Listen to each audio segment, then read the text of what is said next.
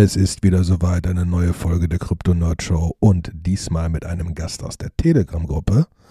Und wir reden am Ende, nach viel Herrenleitung, über Convex, die Curve Wars und Vorpool.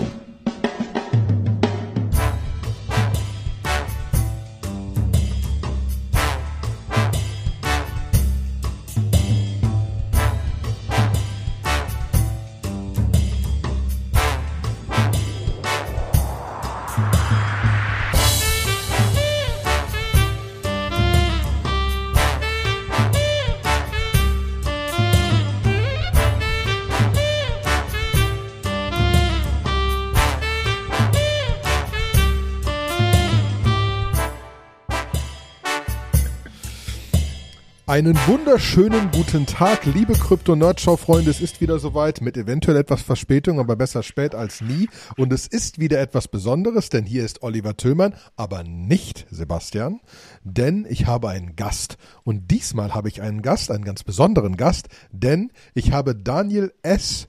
aus unserer Telegram-Gruppe bei mir. Äh, einen wunderschönen guten Tag, Daniel. Schön, dass du hier bist. Hallo, Oliver. Schön, ja. hier zu sein. Das äh, war nämlich, also ähm, die Idee hatten wir schon lange mal, ja irgendwelche Leute aus der Telegram-Gruppe dazu zu nehmen, besonders weil einfach wir da, wir da echtes Wissen haben. Und ähm, nachdem es im Moment um das Thema Stablecoins und Curve und Curve Wars und Vorpool und so weiter. Das sind die Keywords, die ich nachher über reinpacken werde.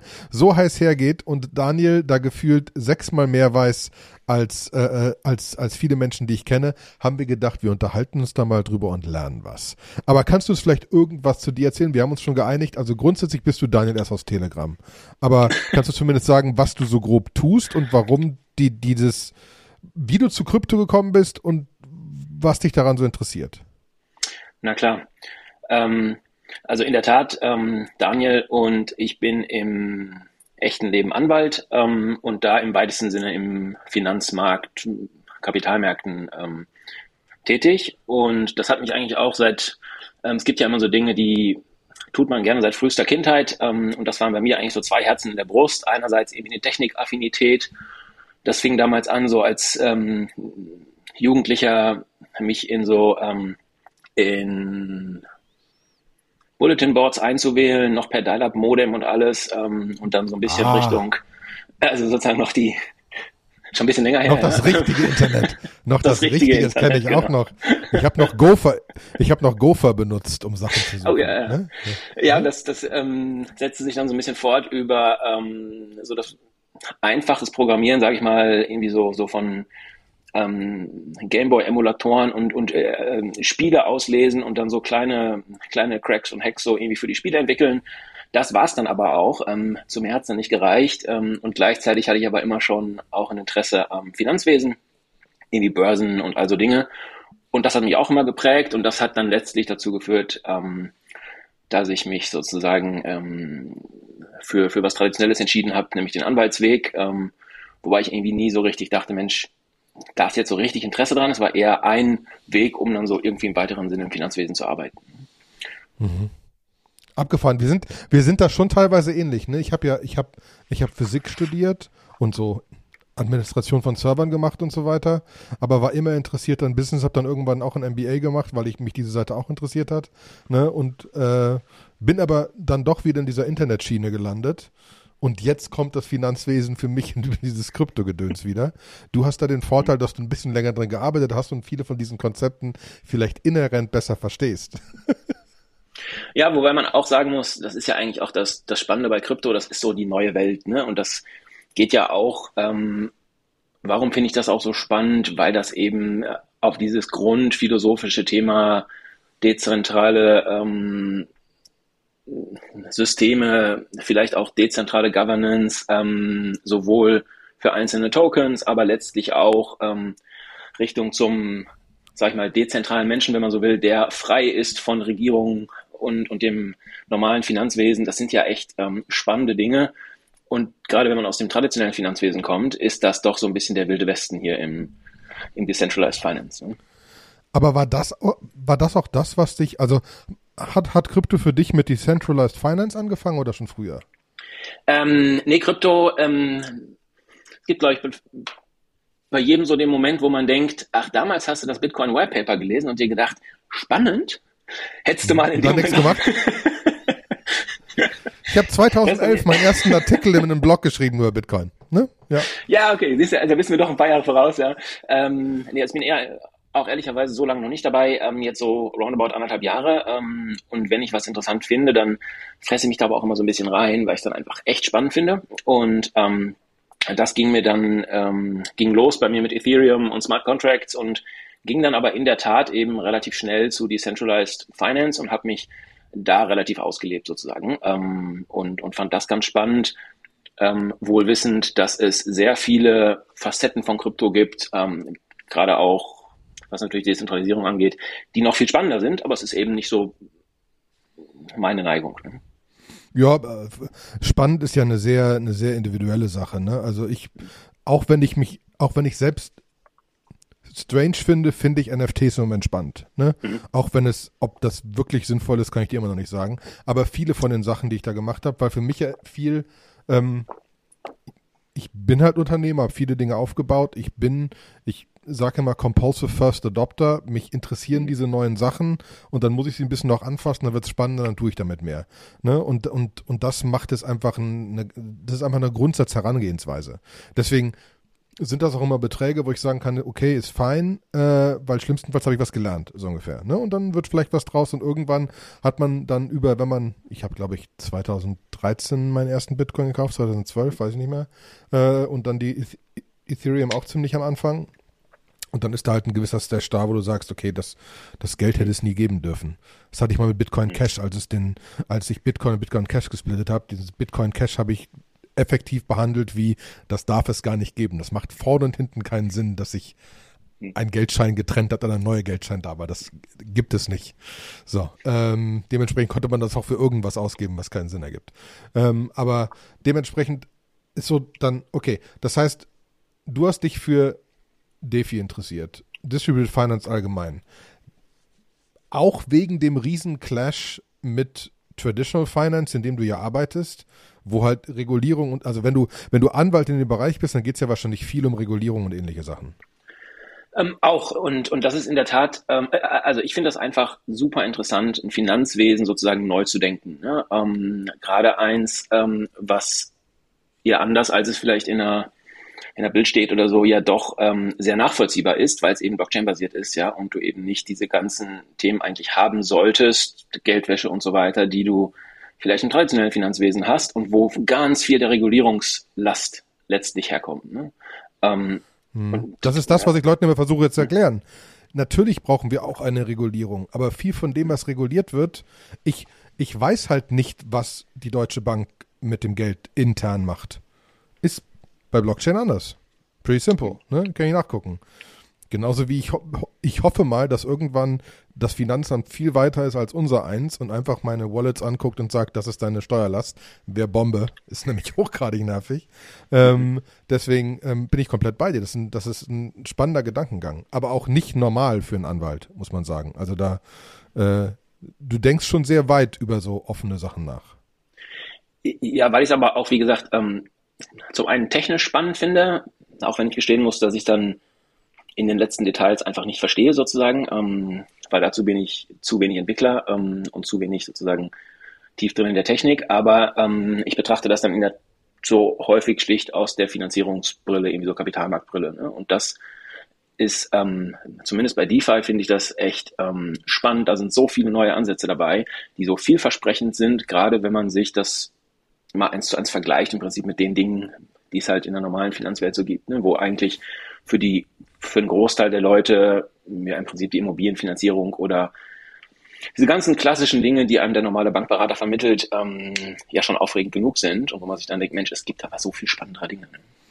Ja, aber das ist, aber das ist auch, ähm, ich habe einmal einen geilen Artikel gelesen über, über ARK oder einen Podcast gehört über ARK Finance, hier diesen, diesen, diesen Hedgefonds, was immer, die viel in Tesla investiert haben, wo ich spannend fand, wo sie gesagt haben, ja, wir sind halt eine der wenigen oder die einzigen, die einfach über die Zukunft nachdenken und extrapolieren, was da passiert und nicht einfach so historische Daten und so weiter. Wie wenn du zu einem Bankberater gehst und sagst, der Fonds hat aber über die letzten zehn Jahre im Schnitt so und so viel Prozent gemacht, deswegen investieren sie doch und denkst, Was ist denn das für eine Aussage? Die letzten fünf Tage tausend Schritte gegangen. Gehe ich dann morgen auch tausend Schritte? Nein. So, also das ist, das bringt unser eins, so dieses, dieses Internet, Krypto wirklich äh, auf die, auf die Basis zurückbesinnen und zu überlegen, warum ist das denn so, bringt das zur Weißglut. Aber das ist ja cool. Vielleicht können wir ja so ein paar Sachen von denen, über die wir reden wollten, auch ein bisschen mit der normalen Welt vergleichen, damit es vielleicht manchen klarer wird. Mhm. Wir wollten, glaube ich, vorne bei, vorne, vorne, um das Stage-Setting zu machen, weil da jetzt auch ähm, Stablecoins gerade wieder ein Riesenthema sind mit Terra und ich glaube UST ist es und so und Frax und sonst was.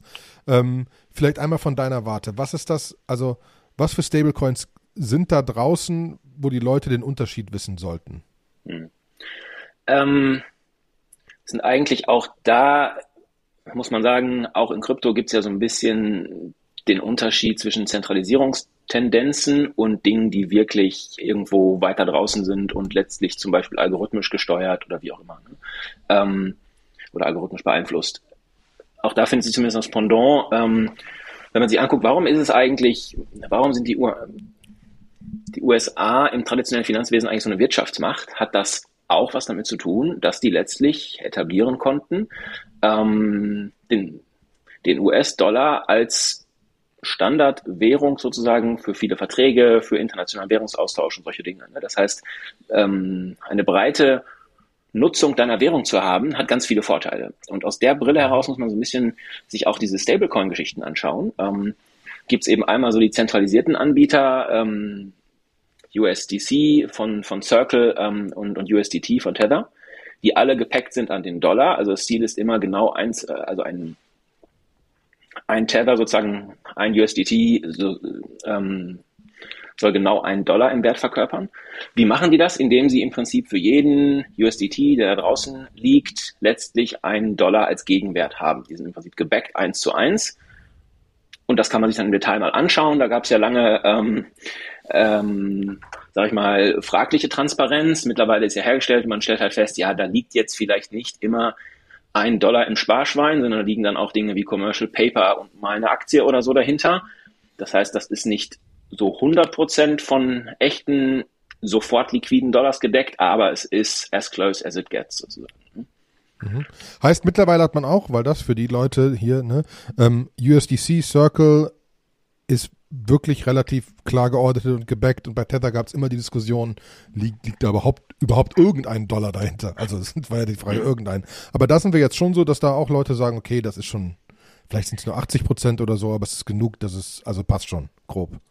Ja, und das ist letztlich auch was, ähm, wo man sagen muss, rein philosophisch gedacht wäre es eigentlich toll, wenn da für jeden USDT auch tatsächlich ein Dollar irgendwo in der Sparbüchse liegt. Aber faktisch ist es so, die wollen auch eine kleine Rendite erwirtschaften als Tether oder als Circle ähm, und sagen halt, von den x Milliarden, die ich hier ausgebe an, an Tokens, ähm, da mache ich eben auch so ein bisschen was, was nicht nur Bargeld ist, damit ich auch eine kleine Rendite für mich erwirtschafte. Ne? Mhm. Und das ist aber ganz spannend, wenn man sich zum Beispiel Tether anguckt. Die haben, glaube ich, eine ähm, USDTs da draußen gibt es irgendwie 82 Milliarden. Ja? Ähm, davon wurden alleine 53 Milliarden umgesetzt in den letzten 24 Stunden.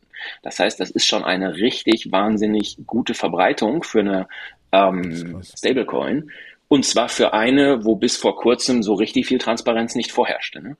Ähm, und das äh, ist eben auch ganz spannend. Ähm, es läuft bei Stablecoins auch viel darüber, man glaubt dran, dass es den Pack hält, bis es das vielleicht jemand nicht mehr tut. Aber wenn es ein paar Crashs mhm. überstanden hat und dann auch noch transparent herstellt wie Tether, ähm, ist das, glaube ich, was, wo man sagen was muss, die sind einfach der Marktführer. Ne? Ja, und dann, aber dann ist doch eigentlich, also bei den Volumina ist doch eigentlich wirklich so, dass das auch steht und fällt, das steht und fällt mit Usage. Also die brauchen immense Usage, das heißt, die brauchen auch, die brauchen auch Riesentrader. So wie man ja zum Beispiel, wenn wir zu den anderen Stablecoins, nach meinem Wissen sogar Terra sind die Leute hinter FTX und so weiter und so fort riesig dahinter.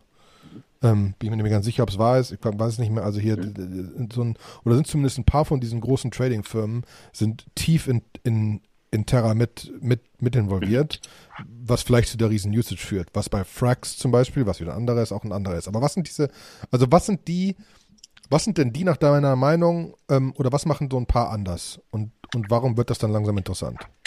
Ähm, Also bei den Stablecoins gibt es dann eben noch die, ähm, die, die im Prinzip nicht zentralisiert sind, sondern dann so decentralized ähm, sind. Also zum Beispiel DAI ähm, als der Klassiker, wenn man so will. Was ist DAI? DAI ist überkollateralisiert. Heißt, ähm, wenn ich einen DAI minden möchte, muss ich mehr, muss ich den Gegenwert von mehr als einem Dollar hinterlegen. Es gibt dann je nach zugrunde liegendem Asset und der Volatilität dieses Assets, also was das so für Ausschläge hat in den Wochen und Monaten, ähm, muss man dann manchmal ein bisschen mehr hinterlegen, ein bisschen weniger, aber die Idee ist immer, ich hinterlege mehr, als ich bekomme an DAI. Das ist jetzt so aus der traditionellen Finance-Denke, ist das relativ ineffizient, sage ich mal, ähm, weil man mhm. dann ja da relativ viel Geld parken muss, um oder Wert parken muss, um dann dafür sozusagen DAI zu bekommen. Ne? Und dann ähm, war die Idee, kann ich nicht eigentlich auch Währungen schaffen, ähm, die gar nicht kollateralisiert sind, also wo ich gar nichts hinterlegen muss. Und da sind wir dann so bei den algorithmischen Stablecoins sozusagen. Ähm, da kann man sich jetzt, glaube ich, äh, äh, da gibt es ganz spannende Paper zu, einmal zu, ähm, ähm, zu Rebasing Tokens und einmal zu, zu Tokens, die so Seigniorage Shares haben, also zwei philosophische Konzepte, die dahinter stehen. Das eine sind so die, will nicht Ampleforth, ähm, das andere geht dann so Richtung ähm, Basis, Basis Cash und solche Dinge. Kannst Spannend du kurz erklären, aber, was der Unterschied ist zwischen den beiden? Äh, was ist Rebasing ähm, und was ist, also kann man das kurz erklären? Na klar, ähm, Rebasing ist letztlich, kann man vielleicht am ehesten noch am Beispiel von Olympus DAO, auch wenn das jetzt ein anderer Zusammenhang ist, aber ähm, es gibt schlicht eine Menge an Tokens, die sich dynamisch verändert. Diese Idee kann man natürlich auch ähm, bei Stablecoins einsetzen, dass man sagt, wie kann ich sicherstellen, dass das Ganze immer an einen Dollar Gegenwert geknüpft ist? Wenn es zum Beispiel ähm, gerade viel Verkaufsdruck gibt, reduziere ich die Menge der ähm, Stablecoins, das heißt, ich rebase den Gesamt, ähm, die Gesamtanzahl. Und wenn es gerade eine hohe Nachfrage nach den Stablecoins gibt, die also im Preis steigen würden, also über eins gehen würden, ziehe ich die Nachfrage sozusagen auseinander, oder die verfügbare Anzahl auseinander und rebase im Prinzip. Mhm. Ähm, und das andere sind dann diese Senior Shares, die zwei Tokens, ähm, ein Zwei-Token-Konzept entwickeln ähm, und sagen, es gibt einmal eben den Stablecoin, Beispiel mal Frax, ähm, auch wenn die das ein bisschen anders backen, aber die haben auch zwei Token, nämlich einmal Frax, das ist der Dollar, wenn man so will, und eben FXS, ähm, das ist diese Senior Share, ähm, die letztlich eine Abfederungsfunktion hat, damit sich die Schwankungen im Preis nicht beim Frax widerspiegeln. Das ist, das muss doch also jetzt muss man nochmal ehrlich sagen, das muss doch für jeden, für jeden Finanzmathematiker oder keine Ahnung was der Himmel sein, dieses Krypto, jetzt da solche Spielchen in Wahrheit einfach auszuprobieren.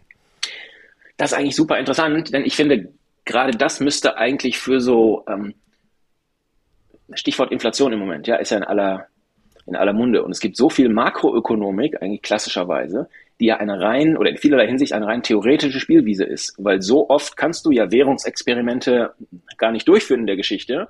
Ähm, mhm. Denn wenn du sie, also so viele Staaten gibt's ja noch nicht noch und auch noch nicht so lange, so dass es eigentlich eine super Spielwiese für Makroökonomik wäre und für das Spielen mit Inflation und welche Auswirkungen hat Inflation, wenn man die verschiedenen Krypto-Stablecoin-Experimente mal analysieren würde. Und ich glaube, das ist ein spannendes Feld, wo du tatsächlich was von Krypto lernen könntest.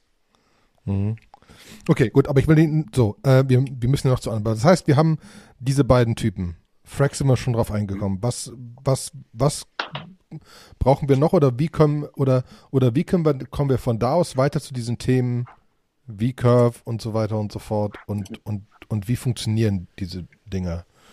Du hast eigentlich vorhin schon gesagt, ähm, für, für Stablecoins ist eigentlich super wichtig zu sehen, es gibt eine Nachfrage nach dem Produkt. Ne? Ähm, ich muss also im Prinzip, wenn ich eine Stablecoin habe, die niemand einsetzen will, ist, wird sie sich einfach nicht besonders verbreiten. Ne? Und darum ist Frex ja. zum Beispiel ja auch ähm, sehr aggressiv im Moment die letzten Monate gewesen, weil die gemerkt haben, Mensch, wir sind so eine Fractional Reserve.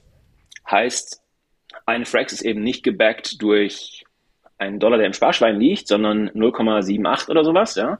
Ähm, Dollar, die im Sparschwein liegen und ansonsten ist da der Wert von FXS als, als Senior Share zum Beispiel noch hinterlegt. Mhm. Die haben gemerkt, das funktioniert, das hat einigen Crashes, Mai und so gut standgehalten. Das heißt, das Modell funktioniert. Also habe ich jetzt etabliert, die Leute glauben daran, dass der Pack hält.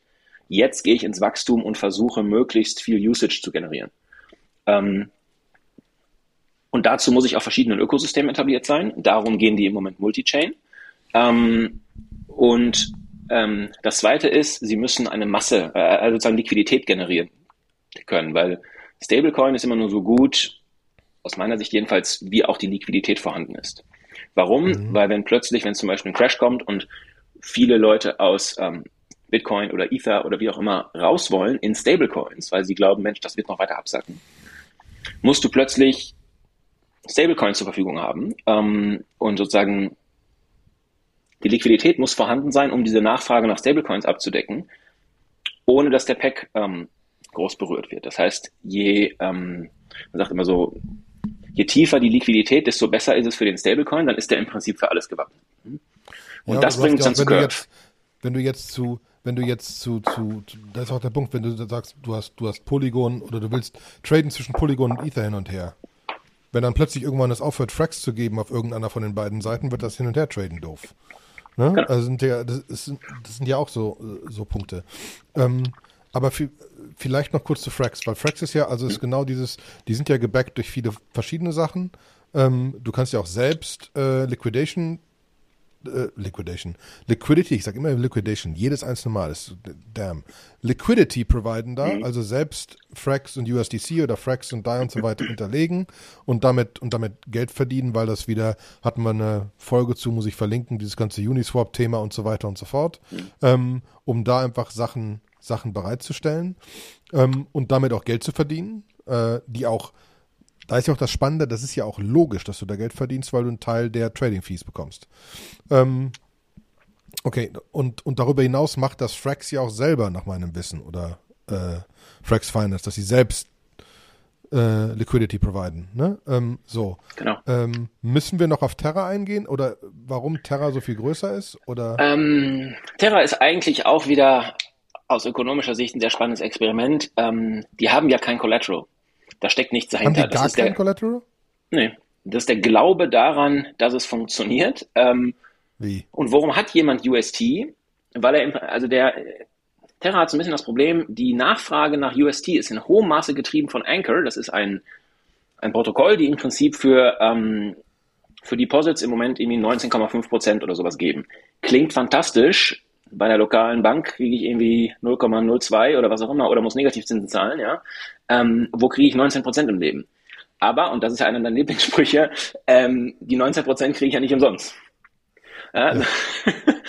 Sondern das ist im Prinzip eine, ein adäquater soll man sagen, Risikozins dafür, dass ich in ein System mein Geld gebe, was letztlich nur durch den Glauben funktioniert. Es glaubt jeder dran, Mensch, das wird weiter funktionieren aber irgendwo müssen die 19,5 Prozent ja herkommen.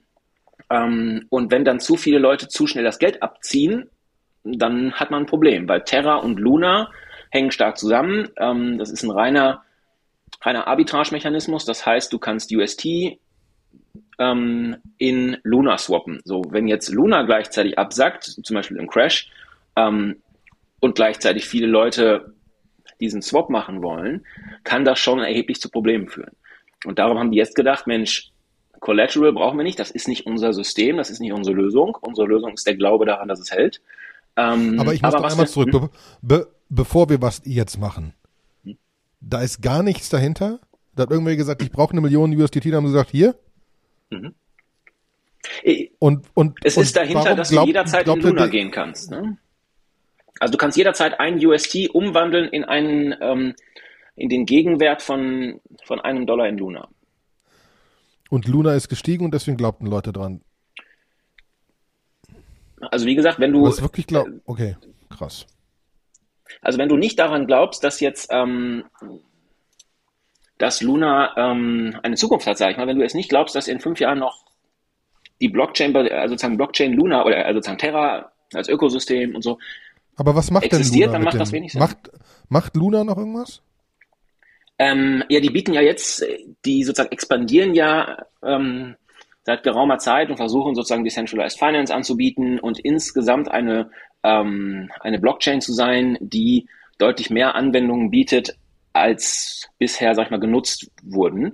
Ähm, kommt ja mhm. eigentlich aus Korea und da stand eigentlich sozusagen wenn man so will, eine App hinter, die dazu geführt hat, dass in Korea eben relativ viel auch ähm, echte Menschen dahinter standen, die halt ihr Geld zum Beispiel dann in,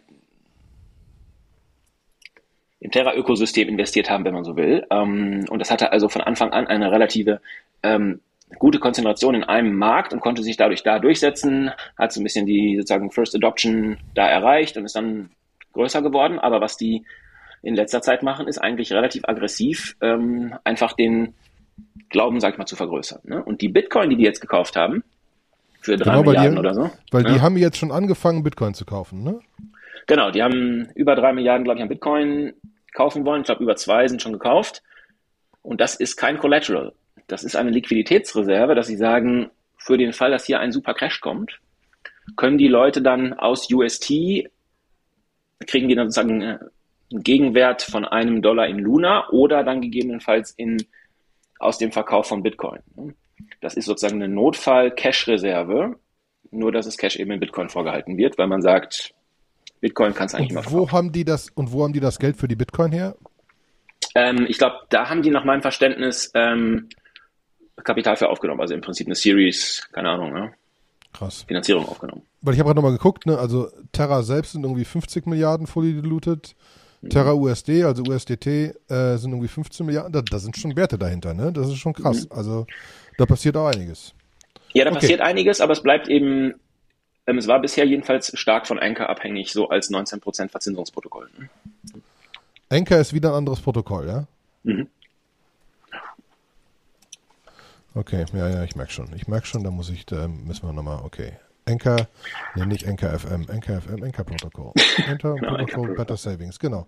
Ja, äh, aber diese, diese Savings-Dinger gibt es ja viel, ne? Das ist ja auch, mhm. um wieder dieses Frax zurückschritt, ist ja auch, wenn du da Liquidity providest, äh, ist es auch so, dass du noch, äh, dass du die, diese 0,3% von Uniswap kriegst, aber auch noch zusätzlich FXS von Frax selbst als Incentive, das zu tun. Aber gut, da meintest du gerade, jetzt sind wir langsam an dem Punkt, wo wir zu Curve kommen, weil wir ja. wollen ja, also die, das Coole ist, bis jetzt habe ich alles verstanden. Jetzt wird sketchy, weil jetzt kommt, also Curve und Convex und Curve Wars und Vorpool. Und bei Vorpool, weil, weil du neulich in Telegram geschrieben hast, und jetzt Vorpool, jetzt wird's spannend. Und ich dachte, vor, vor was? Spannend, warum? Ich habe leider einen Termin, ich muss zurück zur Arbeit. Ähm, so, also, jetzt kommt Curve. Was ist Curve? Die wahrscheinlich ehemals hässlichste Seite der Welt, die ein neues Design hatte, glaube ich, ne? Ja, die, die hatte so einen gewissen Retro-Charme, sage ich mal. Ist aber auch yeah. zugegeben schwer zu bedienen. Ne? Ja, so. Was ist Curve?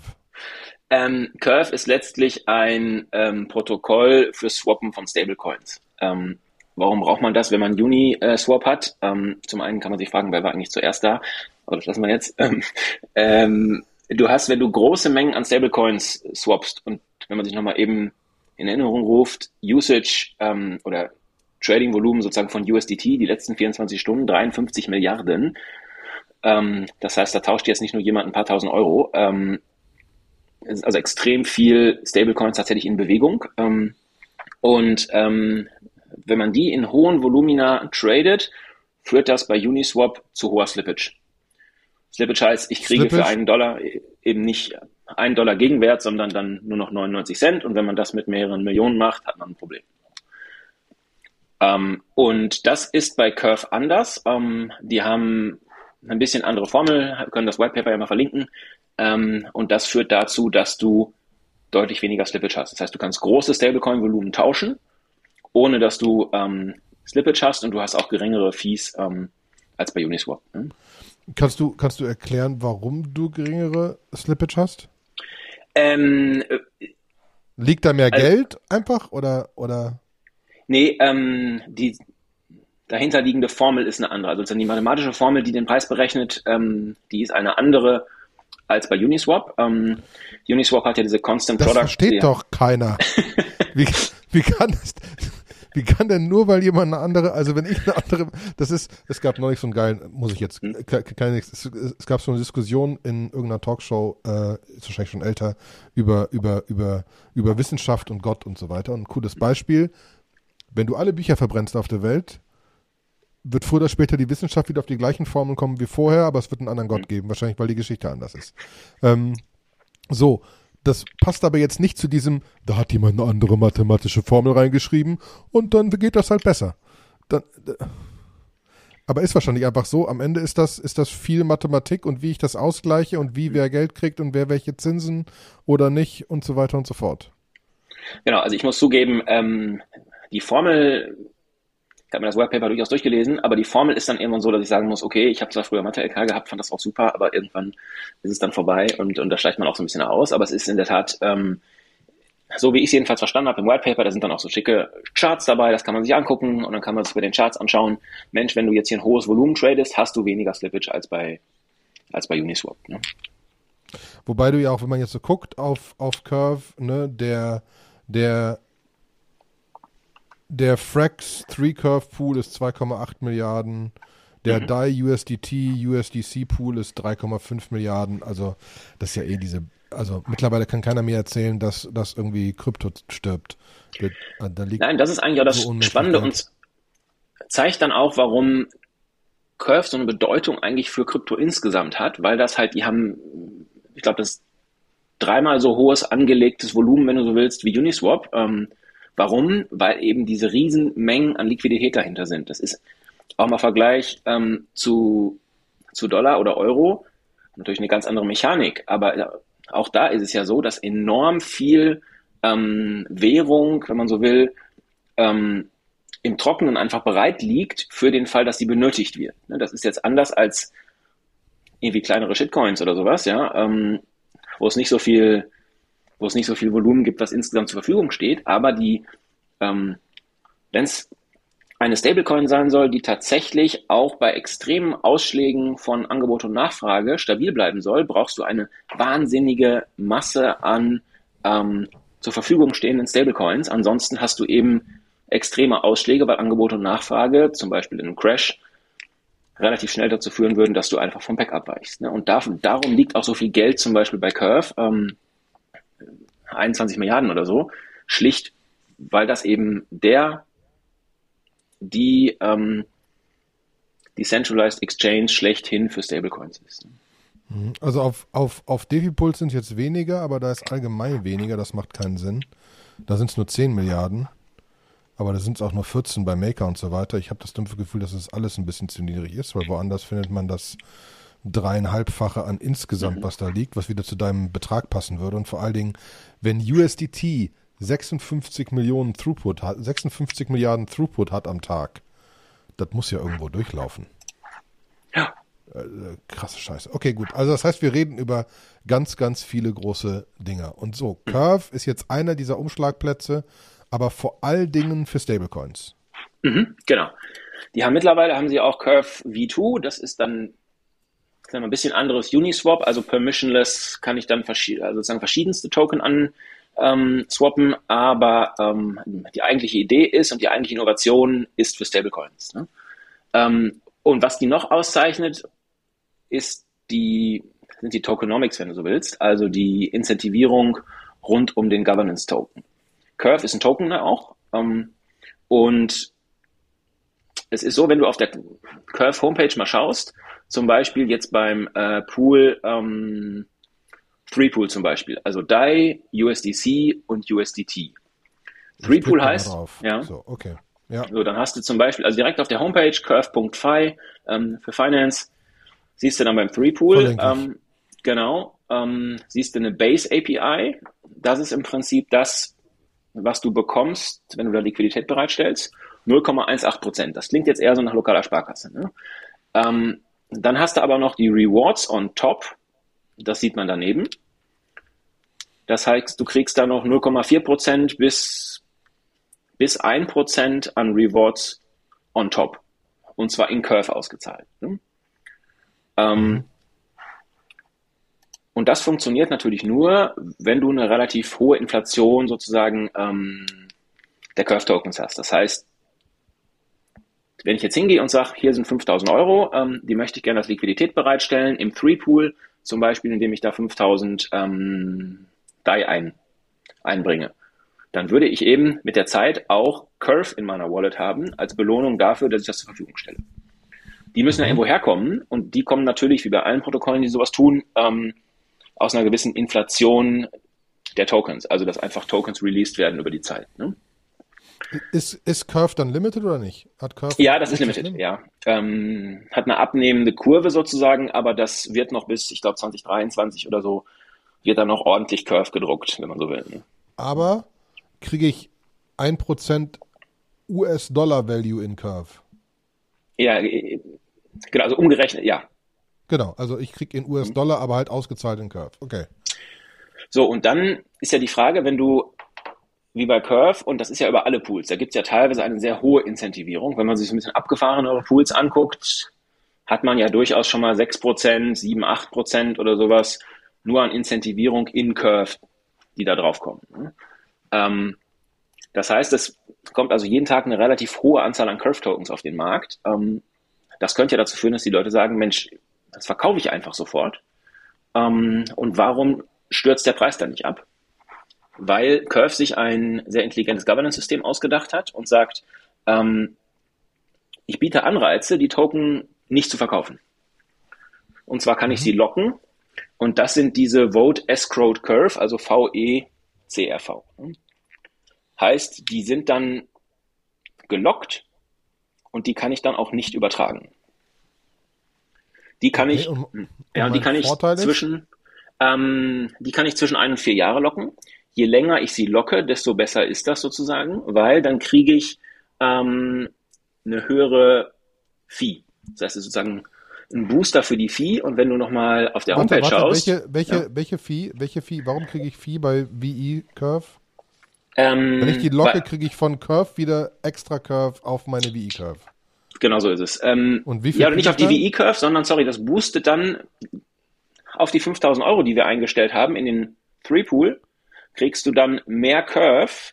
Darum siehst du auf der Homepage auch bei den Rewards, ist das, steht ja zum Beispiel beim Three Pool jetzt 0,43% bis 1,09%. Wenn du wenig Curve Tokens lockst, kriegst du nur 0,43 Prozent.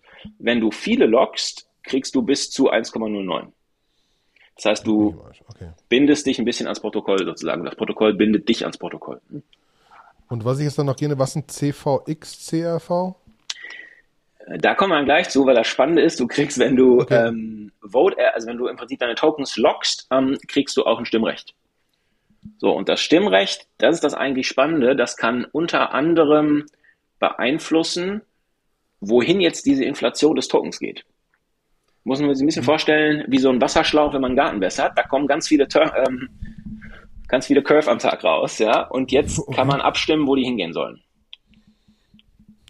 So, okay, ich muss nochmal wiederholen in meinen eigenen Worten. Mhm. Das heißt, ich kann Stablecoin da hinlegen und das Ding ist mittlerweile so groß, dass also die die Contracts sind wettet und so weiter und so fort. Auch, also wenn ich, wenn ich jetzt sage, ich habe viel Geld auf der Bank liegen, anstatt auf meine 100.000 Euro Strafzinsen zu zahlen, lege ich die da, also muss ich sie auf Dollar wechseln oder je nachdem, Stable Euro ist gerade so langsam, kommen die ersten, aber gut.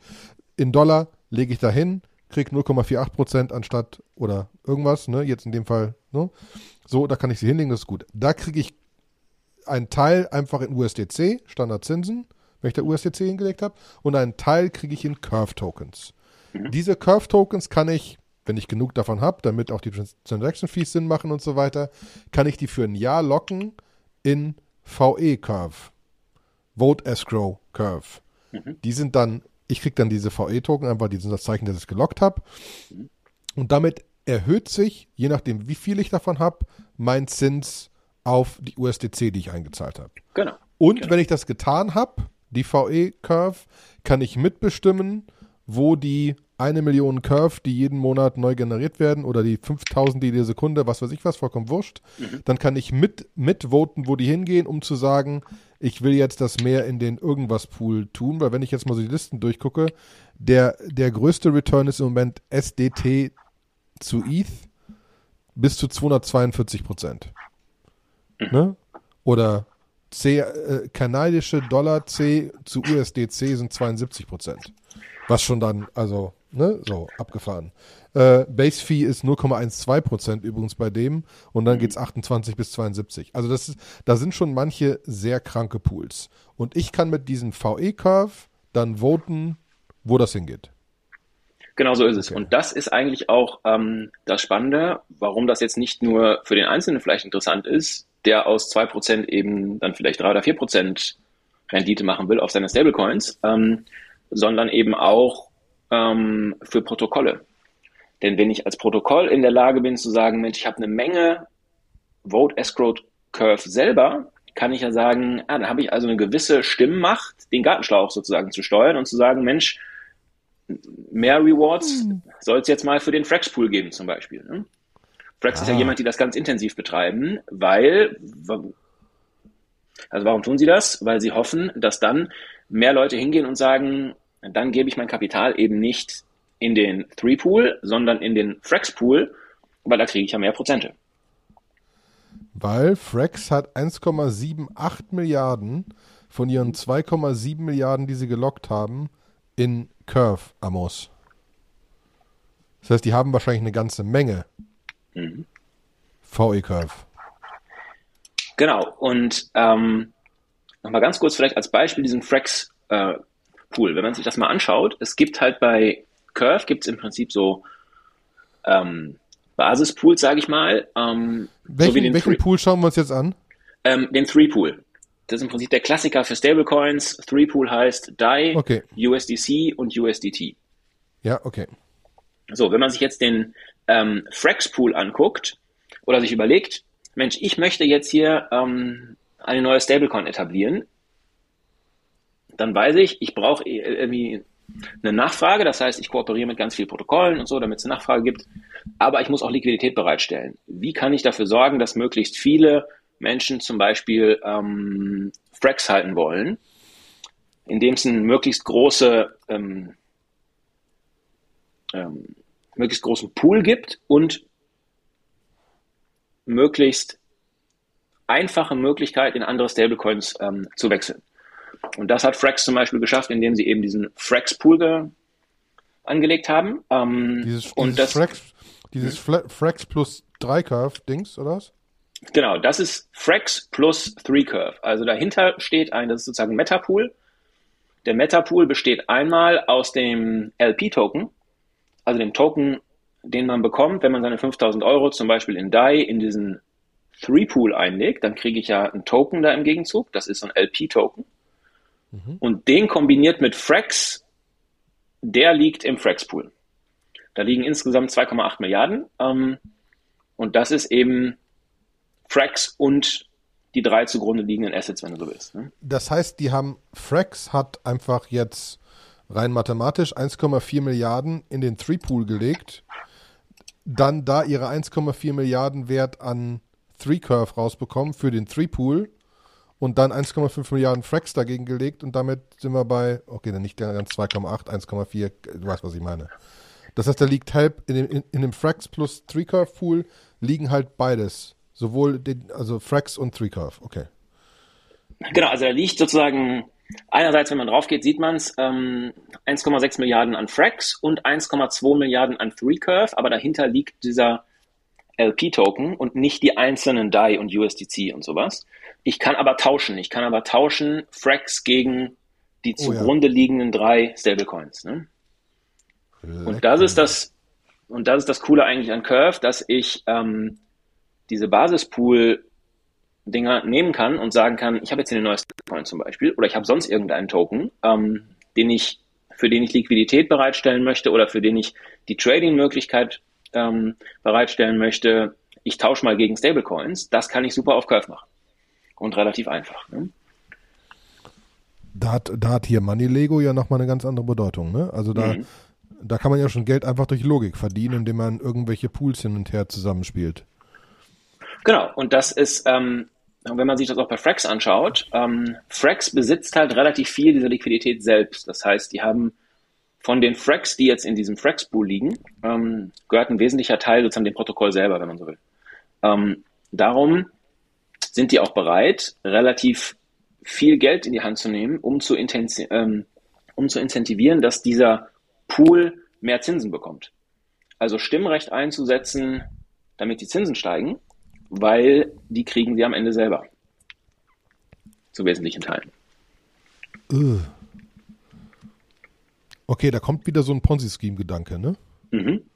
Klein bisschen ist das auch so. Vielleicht nochmal ganz kurz ähm, zu dem Stimmrecht zurück. Warum ist ja. das so interessant? Weil ich mit dem Stimmrecht beeinflussen kann, wie viel extra Marge gibt's für den jeweiligen Pool, indem ich sozusagen den Gartenschlauch ausrichte, ne, wo die ganzen Curves rauskommen. Ähm, und das erfordert eben diese VE-Curves, diese Vote Escrow Curves. Aber wir hatten doch eben einen Punkt, den ich dann gerade noch nicht hm? verstanden habe. Wenn ich in den Three-Pool reinlege, kriege ich Three-Curve. Mhm. Und VE-Curve? Nee, äh, äh also als sozusagen. Ach nee, ähm, ich kriege Zins, die Curve ja. als Return. Ich genau. kriege die Curve als Return und die muss ich, Entschuldigung, vergessen. Genau. So, ich versuche, ja, genau. Ähm, ja, ja, und, sorry. Okay, ist ähm, kompliziert. So. Hm? Jetzt kannst du also voten. Du hast ganz viel Zeug drin, du, du kannst voten. So, und das Voten, das ist eigentlich der Teil, ähm, einer der beiden Gründe, warum es Convex gibt. Convex hat sich gedacht, ähm, Mensch, das ist ja blöd, wenn ich jetzt meine 5000 Euro in Dialer liegen habe, dann kriege ich da von mir aus 1% im Moment als zusätzliche Rendite, ja. Ähm, oder jetzt eben 0,43, um genau zu sein. Wenn ich aber diese Spanne voll ausnutzen will, wenn ich also statt 0,43 0, äh, sorry 1,09 bekommen will als Zins, muss ich ja selber relativ viele Vote Escrowed Curve haben, also Stimmrecht. Habe ich ja als Individualperson jetzt nicht, das ist ja blöd, also tue ich mich mit anderen zusammen. Wenn man sich zusammentut, hat man insgesamt dann mehr Stimmrecht und kann dann seinen Zins mehr boosten sozusagen. Das ist die eine Idee. Und die andere Idee ist, ähm, ich ähm, mache diese Vote Escrow Curve liquide. Das heißt, ich ermögliche letztlich eine ähm, zweite Ebene überhalb von Curve, wo ich sagen kann, ich kann dieses Stimmrecht letztlich traden und damit ähm, das sozusagen beeinflussen. Das heißt, ich kann mir wieder, Olli, ich versuche Beispiele zu finden, weil mittlerweile wird es kompliziert. Ne? Mhm. Ähm, ja. äh, äh, wir müssen ein bisschen die Zeit haben. Theoretisch sind wir jetzt an dem, wir hören aber noch nicht auf. Ähm, so, also, ich lege 5000 Dollar hin, krieg Curve, lege die fest, kriege VE-Curve. Du legst 5000 Dollar hin, kriegst auch diese VE-Curve, weil du auch wieder deine Curve festlegst. Jetzt könntest du mir theoretisch deine VE-Curve verkaufen, weil du sagst, ist mir Latte. Aber wollen dann sind sie weg oder du glaubst, du kannst sie später. Ich kann wieder, sie nicht verkaufen, weil sie sind im Prinzip nicht tradable. Ne? Die sind gelockt. Okay. Okay, aber was kannst du dann machen? Ähm, was macht Convex? Convex sammelt. Weil jetzt würde ich Curve. ja lieber deine, weil jetzt würde ich ja lieber deine VE-Curve haben, damit ich ein Prozent kriege und du sagst, mir ist es egal. Mhm. Was V, ähm, was Convex macht, ist im Prinzip diese, ähm, den Gedanken des Stimmrechts ausnutzen. Ne? Ähm, ich gebe also Convex kann ich geben meine Curves, meine ähm, LP-Tokens, die ich von Curve dafür kriege, dass ich meine 5000 Euro da anlege.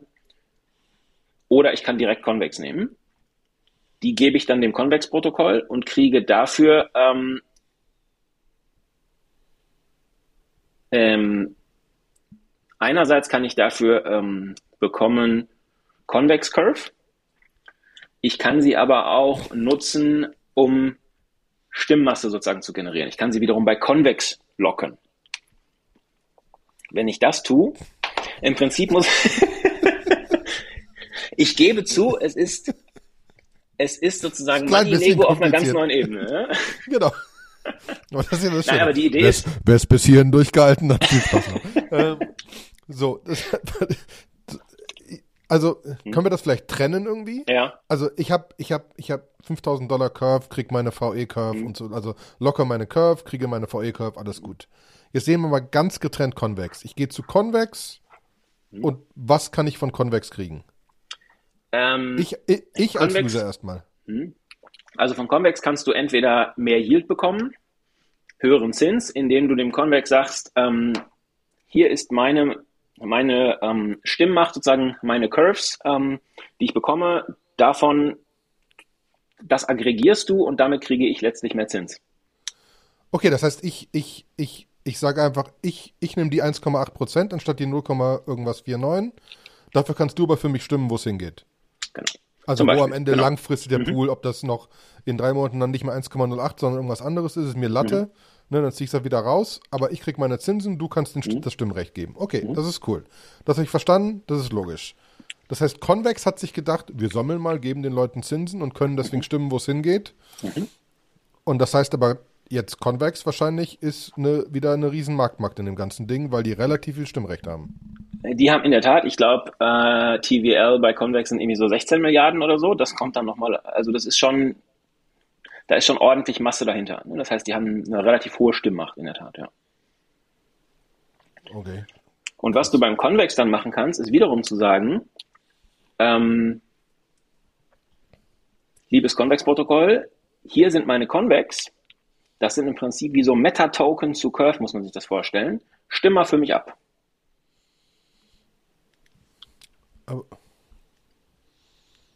Und wo, woll, und wo will dann Convex und wo, für was will Convex abstimmen? Oder wer entscheidet, wer wo wer entscheidet, wofür das Convex abstimmt?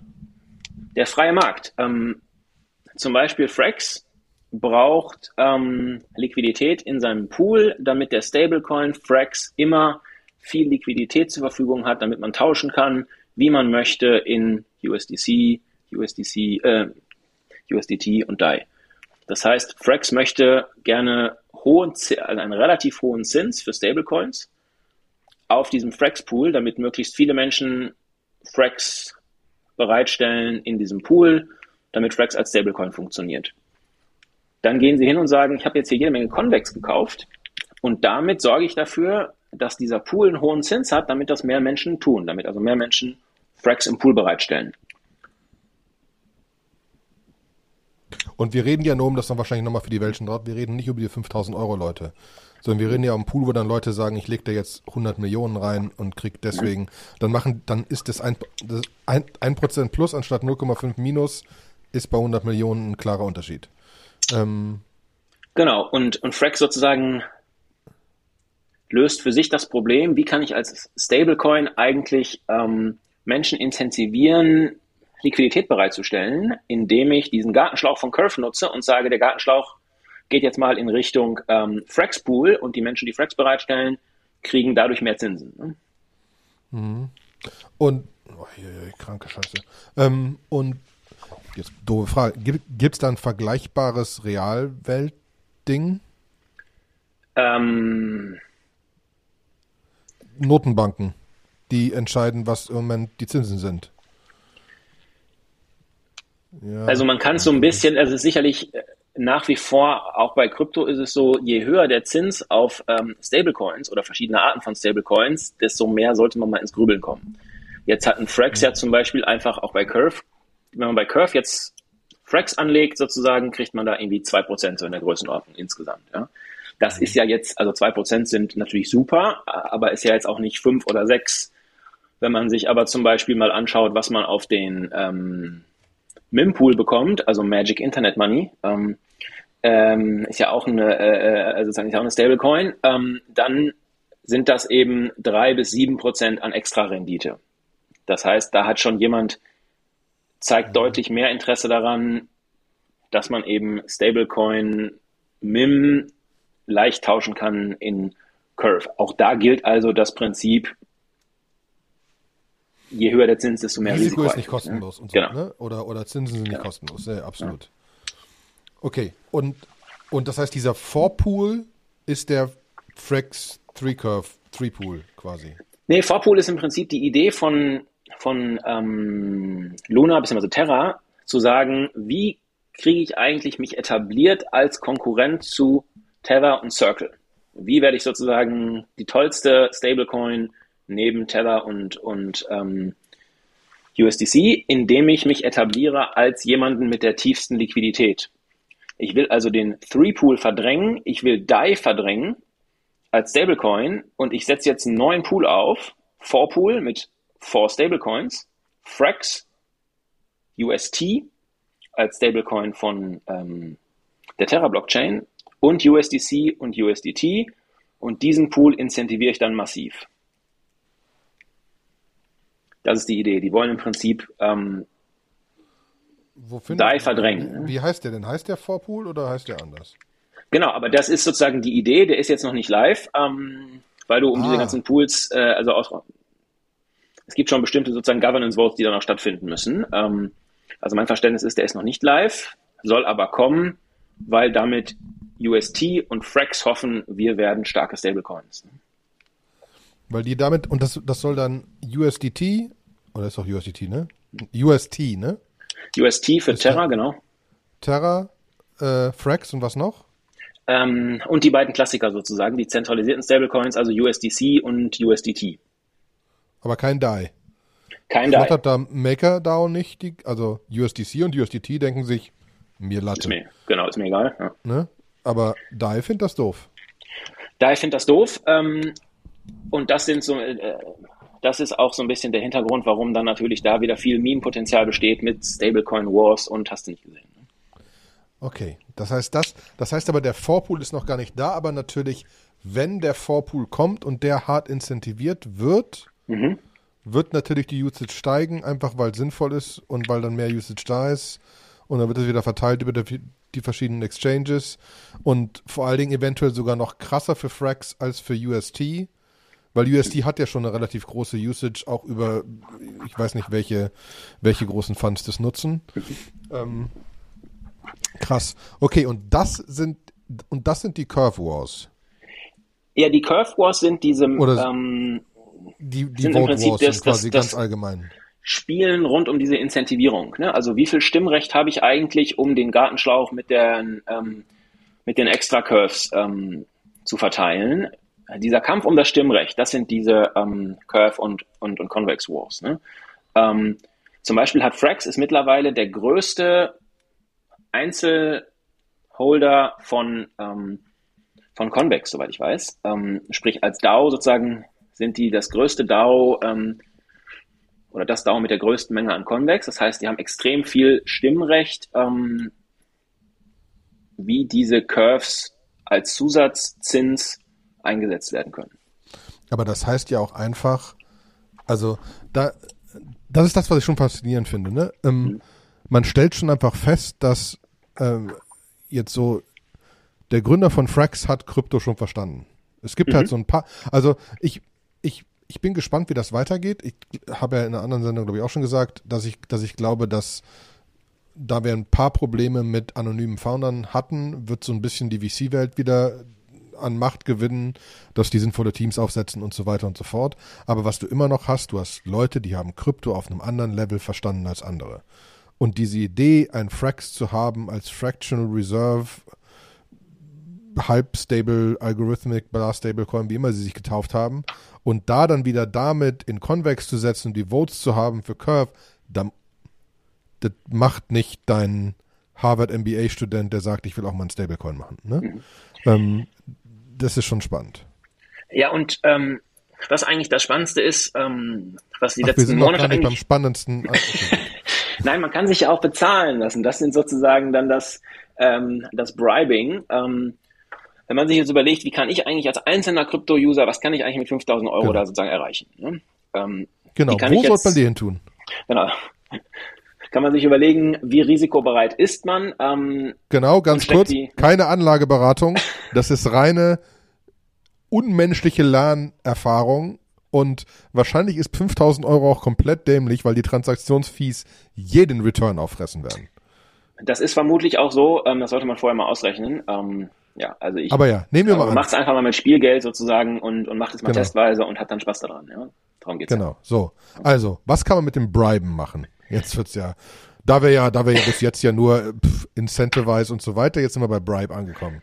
Genau, ähm, Briben heißt, wenn ich dann am Ende des Tages, indem ich zum Beispiel in, in Curve meine 5000 Euro reingebe, dann kriege ich da Curve als weitere Verzinsung, dann sammeln sich irgendwie so ein bisschen Curves an. Ja? Dann gebe ich die zu Convex und Convex verwaltet dann mein Stimmrecht. Und das kann mhm. ich nur bezahlen lassen. Das heißt, ich also kann auf den Marktplatz erst mache ich meine gehen, Curve, ja. erst mache ich meine Curve zu VE Curve. Dann ähm, gebe ich die zu Convex. Zum Beispiel. Du kannst aber auch zum Beispiel deine Curves direkt bei Convex einsetzen. Ja, das, das also gibt verschiedene okay. Möglichkeiten. So und genau und dann kann ich die in, bei Convex irgendwo hinlegen und sagen, mir egal, wie gewotet wird, mach doch, zahl mich aber dafür, dass du das machen kannst. Und dann können Leute darauf bieten, meine Curve zum Voten zu benutzen, oder wie? Und ich genau so ist es. immer, Ähm, wer am meisten zahlt. Genau, es gibt zum Beispiel Votium.app. Ähm, das ist eine Seite, ähm, da kann man seine Convex nehmen und sagen, hier sind meine Convex. Das ist im Prinzip wie ein virtueller Marktplatz. Kann man dann hingehen und sagen, hier sind meine Convex sozusagen. Ähm, und dafür zahlen einem dann Leute ähm, Bribes, damit sie dann genutzt werden können ähm, zum Abstimmen. Und das macht zum Beispiel auch Frax sehr intensiv, weil Frax eben dadurch auch nochmal den Gartenschlauch steuert. Ne? Und das, wenn man das mal ausrechnet, was man dann so in diesem ganzen Curve und dann gibt's noch so eine Meta-Ebene, die nennt sich Convex und die Convex kann ich wiederum auf dem Marktplatz anbieten und da zahlt mir dann jemand was dafür, dass ich ihnen die zur Verfügung stelle für Stimmrecht. Wenn man das mal alles zusammenrechnet, da kann man schon auf so Renditen kommen von, wie gesagt, alles keine Anlageberatung, muss man selber durchrechnen und so, aber da kann man schon auf Renditen von 30, 40 Prozent ähm, kommen, die, wo letztlich Stablecoins dahinter stehen. Ne? Jetzt komme ich mir mit meinem doofen Frack Stablecoin Pool ja echt wieder gelackmeierte vor, ne? Ja, aber es ist natürlich auch, wenn man sich das überlegt, es gibt natürlich jetzt auch wieder drei Ebenen Risiko. Es gibt das Ja. Risiko Curved, da kann es einen Smart Contract Bug geben, ja, dann gibt's Convex, dann gibt's Votium. Äh, Also es ist natürlich immer irgendwie auch so ein bisschen risikoadäquat, ähm, die Verzinsung, aber ähm, es ist aus meiner Sicht eigentlich eine spannende, spannende Geschichte und vor allen Dingen macht es halt Spaß, das auszuprobieren. Du siehst dann halt jede Woche, siehst du dann da bei Votium, ähm, bei Votium.app siehst du halt, was du jetzt irgendwie an Rewards angesammelt hast, dafür, dass da Menschen auf dem Marktplatz deinen Convex angenommen haben und damit abstimmen.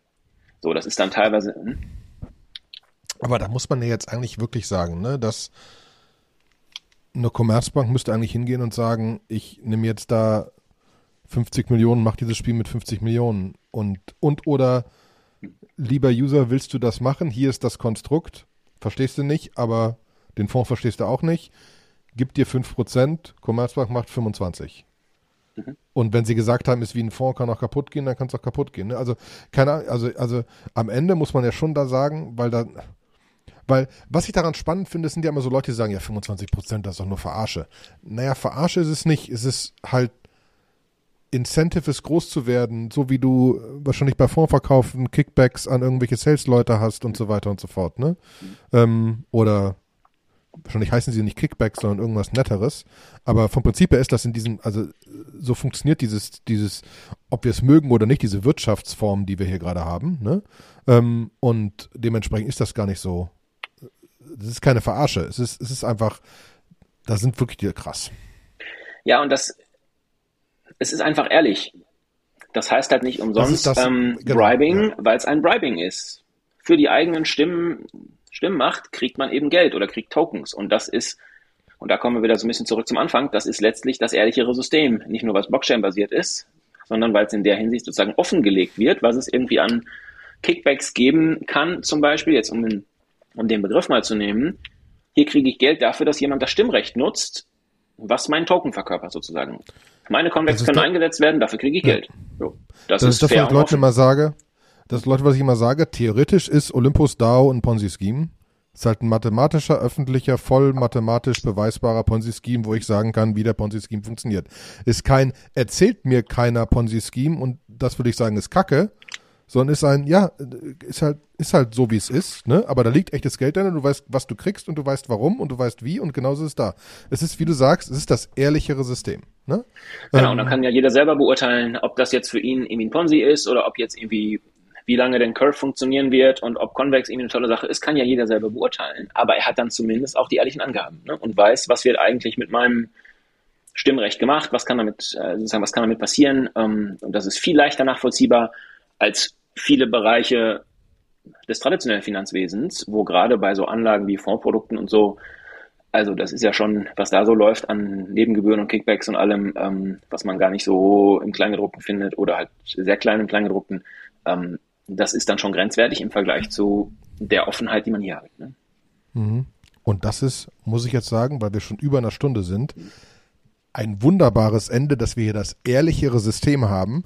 Jetzt hoffe ich, dass ich werde mal nachher eine Umfrage in Telegram. Äh, also alle gerne zu Telegram kommen. Wir können eine Umfrage machen in zwei Wochen, wer das fünfmal oder mehrmal gehört hat und wie oft wer auf Pause gedrückt hat, um nochmal zu lesen. Ich habe mehrere Seiten offen. Ich glaube, ich habe einen Großteil der Seiten auf. Daniel, es war mir eine wirkliche Freude. Es hat wirklich viel Spaß gemacht. Ich habe das erste Mal so ein so ein bisschen grob verstanden, wie das funktioniert und warum das auch einfach funktioniert.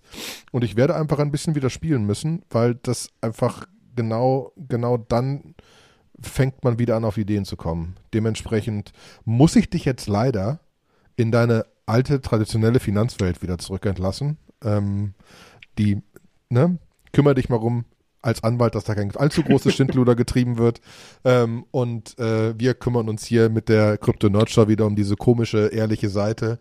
Ähm, ich glaube ja, wir brauchen beides. Ne? Und vor allen Dingen bin ich halt, am gespanntesten bin ich ja noch, wenn das ein bisschen zusammenwächst. Ne? Natürlich wird das die besten Seiten von beiden und die schlechtesten von beiden und so weiter. Aber ich muss ja, ich weiß noch, ähm, ich habe mal einem meiner Banker erklärt, wie ich äh, auf Stablecoins Geld verdiene. Und da da kommt, geht da kein, kann, kannst du keinem erklären. Ja, ich nehme dann irgendwie Dings und dann tausche ich die in USDC und dann tausche ich die in Frax und dann lege ich die halb und halb in so ein Dings und dann kriege ich und also das muss für normale Menschen einfacher sein. Ne?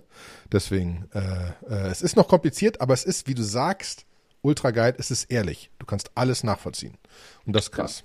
Ja. ja. Daniel. Also viel Spaß beim Spielen in der ehrlicheren Finanzwelt. Geiles Ende. Dankeschön. Tschüss, Daniel. Ciao, ciao.